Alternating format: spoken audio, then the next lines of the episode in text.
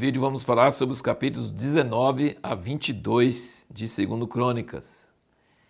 Uma coisa que nós não falamos no último vídeo, nos capítulos 18, foi sobre Josafá, que Josafá foi filho de Asa e ele recebeu uma palavra do profeta, como Asa tinha recebido, abençoando ele, dizendo que se ele estava buscando a Deus, Deus ia abençoar ele, e ele não se orgulhou. Até o fim da vida dele, Josafá foi um homem que não teve essa reação. Ele continuou mais ainda servindo a Deus.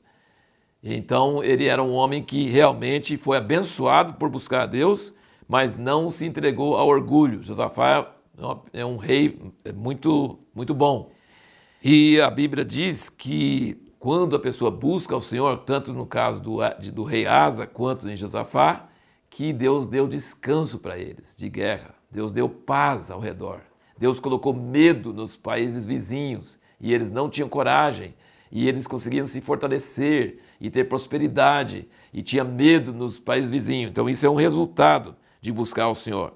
E é muito interessante notar aqui que quando fala busca o Senhor, busca o Senhor. Uma vez eu fui olhar essa palavra no original é ir atrás, é igual esconde, esconde, é alguém que está procurando. Então Deus não é uma pessoa que se aparece, ele é invisível.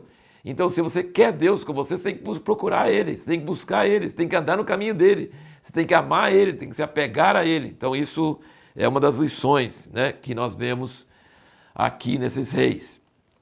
Mas Josafá, com todas essas grandes vantagens, grandes virtudes, na verdade, eu tinha falado do capítulo 18, mas é o capítulo 17, que o capítulo 18 fala sobre aquele, aquele erro dele, né? respondendo a pergunta que nós fizemos no, no outro vídeo. Por que, que você não deve aliar com pessoas contra Deus? Porque a praga deles vai, pode vir sobre nós. Tudo, você não deve se associar com pessoas. O cristão não deve casar com a pessoa que não tem visão do reino de Deus. O cristão não deve se tornar sócio de pessoa que tem outro tipo de alvo. Porque você pode ser reto, honesto, justo, mas se você se associar e ficar perto e junto com a pessoa que não serve a Deus, você vai ser contaminado, você vai trazer consequências graves. E esse foi o grande erro de Josafá, teve consequências terríveis. Então pensa bem sobre Josafá. Ele fica lá com Acabe, aí ele quer falar. Josafá gostava de profeta. Josafá queria ouvir profeta, sempre. E ele não queria profeta qualquer um, ele queria profeta do Senhor. Lembra que quando foram ele e alguns outros reis e eles estavam sem água e tal, e eles foram procurar Eliseu, Eliseu, aí eu não ia atender vocês se não fosse por Josafá. Aí procurou o arpista e tal, é, e Josafá sempre procurava profeta. E aqui no capítulo 18, quando eles estão, esses 400 profetas, fala, sobe Acabe, que você vai ser bem sucedido. Aí veio outro profeta e falou, não, você vai ser morto. Aí Acabe amigo da onça, né? Ele vai lá e se, se esconde, disfarça e deixa Josafá ir vestido de trajes reais e todo mundo começa a atacar Josafá, Josafá grita e Deus salva ele. Ele é aliado com a pessoa errada, amigo com a pessoa errada. E Deus falou com ele, aqui no capítulo 19, no versículo 1, Josafá, rei de Judá, voltou em paz à sua casa em Jerusalém. Acabe morreu, mas Josafá voltou em paz. Mas Jeú, filho de Anani, o vidente, saiu ao encontro do rei Josafá e lhe disse, devias tu ajudar o ímpio e amar aqueles que odeiam o Senhor, por isso virá sobre ti grande ira da parte do Senhor. Mas aqui não diz que Josafá é, prendeu o profeta, repreendeu o profeta. Não, Josafá gostava de ouvir o profeta, só que ele ouvia, mas não seguia muito. Mas ele continuou, diz aqui que ele continuava colocando juízes nas cidades, tirando a idolatria, servindo a Deus. E aqui o profeta falou: vai vir grande ira sobre você da parte do Senhor. Aí no capítulo 20 nós vemos esse exército enorme vindo contra ele. Será que isso era a ira do Senhor vindo contra ele? Talvez. Só que o que, que ele faz? Ele teve medo, versículo 3 do capítulo 20, pôs-se a buscar o Senhor, apregou o jejum, e aí nós temos uma oração dele. A oração de Josafá é um modelo de oração. Ele chama todo mundo, até os que mamam, todo o povo de Israel para pedir socorro de Deus, pregou o jejum, pôs-se em pé e versículo 6 ele diz: Ó oh, Senhor Deus de nossos pais, não és tu Deus no céu e não és tu que governas sobre todos os reinos das nações, e na tua mão há poder e força, de modo que não há quem te possa resistir. Então a primeira parte de uma oração modelo é o que? Exaltar o nome do Senhor, como no Pai Nosso. Pai nosso, santificado seja o teu nome. Quando nós oramos, em vez de chegar de imediato com o seu pedido, com a sua preocupação, é muito bom elevar, falar com quem ele diz. Você é Deus no céu, você governa sobre tudo, você tem poder sobre tudo. Isso, além de exaltar a Deus, também aumenta a nossa fé. E depois ele fala sobre coisas da palavra de Deus. Então, quem lê a Bíblia, quem estuda a Bíblia, quem caminha pela Bíblia, vai ter muito mais autoridade em oração. Ele cita fatos para Deus. E ele cita a oração de Salomão muitos anos antes. Já tinha tido vários reis, muitos anos antes. Ele cita a oração de Salomão. Ele cita a oração de Salomão para Deus. Então ele se, se, dirige a Deus como Criador, poderoso e sobre tudo. Depois ele cita a palavra de Deus dizendo: Olha, nós estamos na terra que o Senhor deu para Abraão. E o Senhor falou que se vier algum mal e a gente clamar a Ti nessa casa, que o Senhor vai nos ouvir e vai nos livrar. Então ele cita a palavra de Deus, ele leu a Bíblia, ele leu a palavra, ele citou a palavra para Deus, ele se dirige a Deus e depois você cita a palavra para Deus e depois eu sempre falo que na oração tem um ponto na oração que chama agora pois.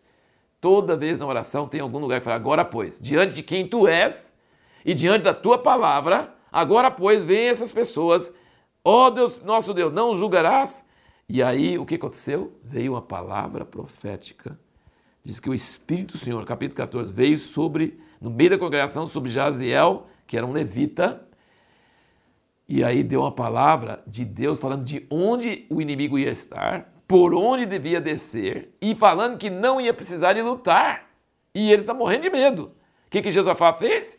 Ele botou os músicos na frente do exército, porque não vai ter que lutar, então vamos adorar, vamos cantar.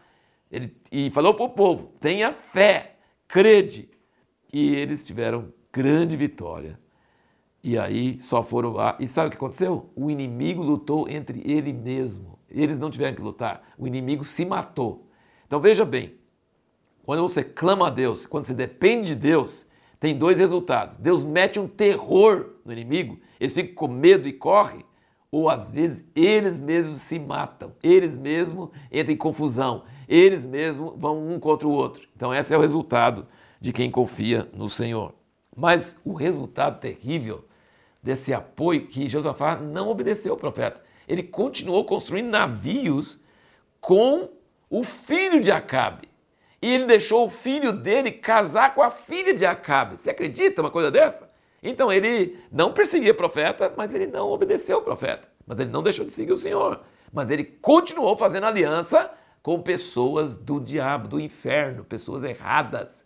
E aí, no fim do capítulo 20, diz que Josafá, rei de Judá, no, no, no versículo 35, fala: ele se aliou com Acasias, rei de Israel, que procedeu impiamente. Aliou-se com ele para construir navios que fossem a Tarsis e construir os navios. E, os, e Eliezer, filho do Abaú de Maressa, profetizou contra Josafá, dizendo: Porquanto te aliaste com Acasias, o Senhor destruiu as suas obras e os navios se despedaçaram. E aí o que acontece? Josafá dorme, é enterrado, é um grande homem de Deus, só que o filho dele, casado com a filha de Acabe, lembra bem, mata todos os irmãos. Ou seja, um irmão mata todos os outros, da descendência de Davi, e ficou só ele. Parece, né? Matou todos os irmãos. Aí ele é tão mal, esse rei, tão do diabo, tão do inferno, o cara mata todos os irmãos e tem que ser do inferno mesmo.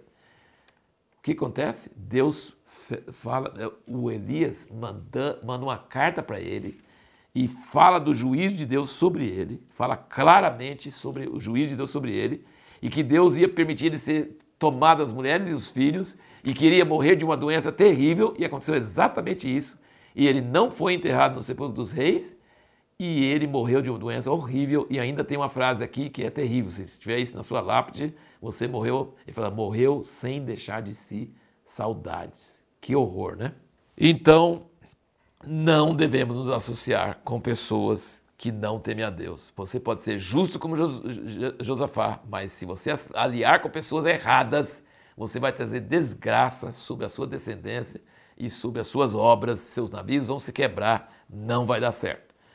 A pergunta que nós queremos responder no próximo vídeo é: o que, que Deus geralmente faz quando a gente começa a se, desviar dos caminhos dele? O que, que ele faz quando a gente começa a se desviar dos caminhos dele.